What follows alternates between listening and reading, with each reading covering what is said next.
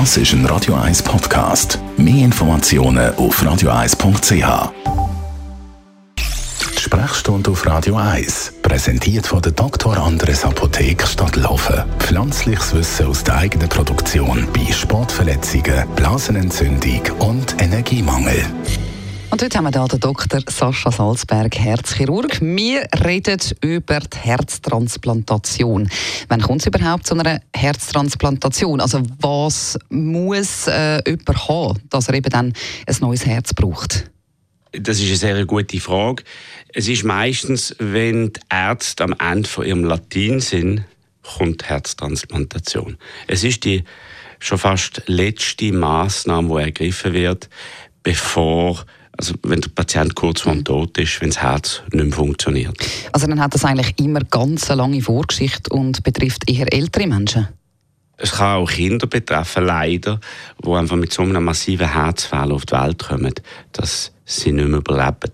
Es gibt aber andere Situationen, wo über Jahre eine chronische Herzerkrankung dazu führt, dass das Herz nicht mehr richtig schlägt. Aber bis es so weit ist, bis zur Transplantation mhm. kommt, hat man die moderne Medizin natürlich sehr viel im Angebot, sei das Medikament oder auch die Chirurgie. Es gibt zum Beispiel auch das Kunstherz. Mhm. Muss man sich vorstellen, das ist wie eine Pumpe, wo man in den Körper einbaut, wo das Herz unterstützen. Es gibt mittlerweile auch Patienten, die anstatt, weil sie für Transplantation nicht in Frage kommen, weil sie zu alt sind oder zu krank sind, die so eine Pumpe bekommen. Und mit dieser Pumpe kann man eigentlich gut leben. Also man hat kaum Einschränkungen. Also wie muss man sich dann die Pumpe genau vorstellen? Das ist ja eben kein Ersatzherz. Also das sind Systeme, die entweder ganz im Körper eingebaut werden oder halt nur halb im Körper eingebaut werden, wo einfach die Schläuche äh, unter dem Brustkorb rauskommen. Das Letztere, das sind die provisorischen Systeme. Und das sind die größeren Assist Devices. Aber dann gibt es die kleineren Assist Devices, das sind kleine Pumpen, die sind schon miniaturisiert, wo eigentlich nur das Kabel aus dem Körper kommt. Es gibt mittlerweile auch ein System, wo über die Haut transkutan, wie beim iPhone ohne Kabel, die Batterie aufgeladen werden. Und da sieht man von dieser Pumpe nichts.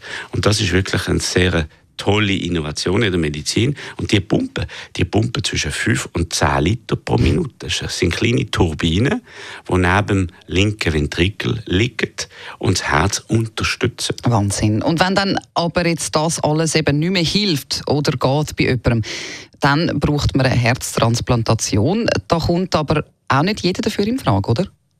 Ja, also es, gibt, es gibt klare Kriterien, nach denen Patienten auf Transplantationslisten kommen. Und das ist eine Liste, die national und auch international geführt wird, Eurotransplant.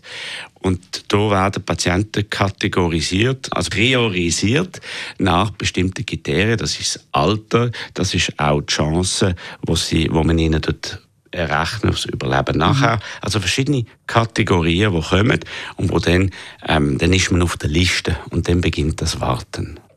Wie lange muss man dann warten? Also wenn man jetzt eine höhere Priorität hat auf dieser Liste?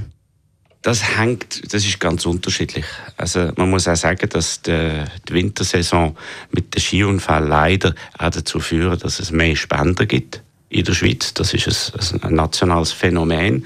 Aber sonst, man kann warten, das kann von Wochen, also es gibt so Fälle, wo man super urgent gelistet ist, mhm. dann kann es auch Tage gehen, bis Wochen, aber man kann auch bis zu Monaten oder Jahren auf das Herz warten, wenn man natürlich die Kriterien nicht zu einer hohen Priorität führen.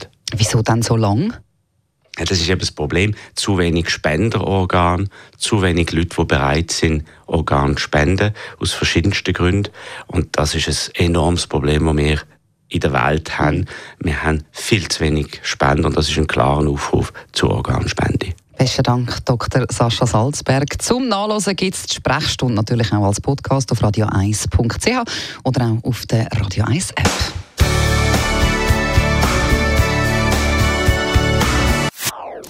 Das ist ein Radio 1 Podcast. Mehr Informationen auf radio1.ch.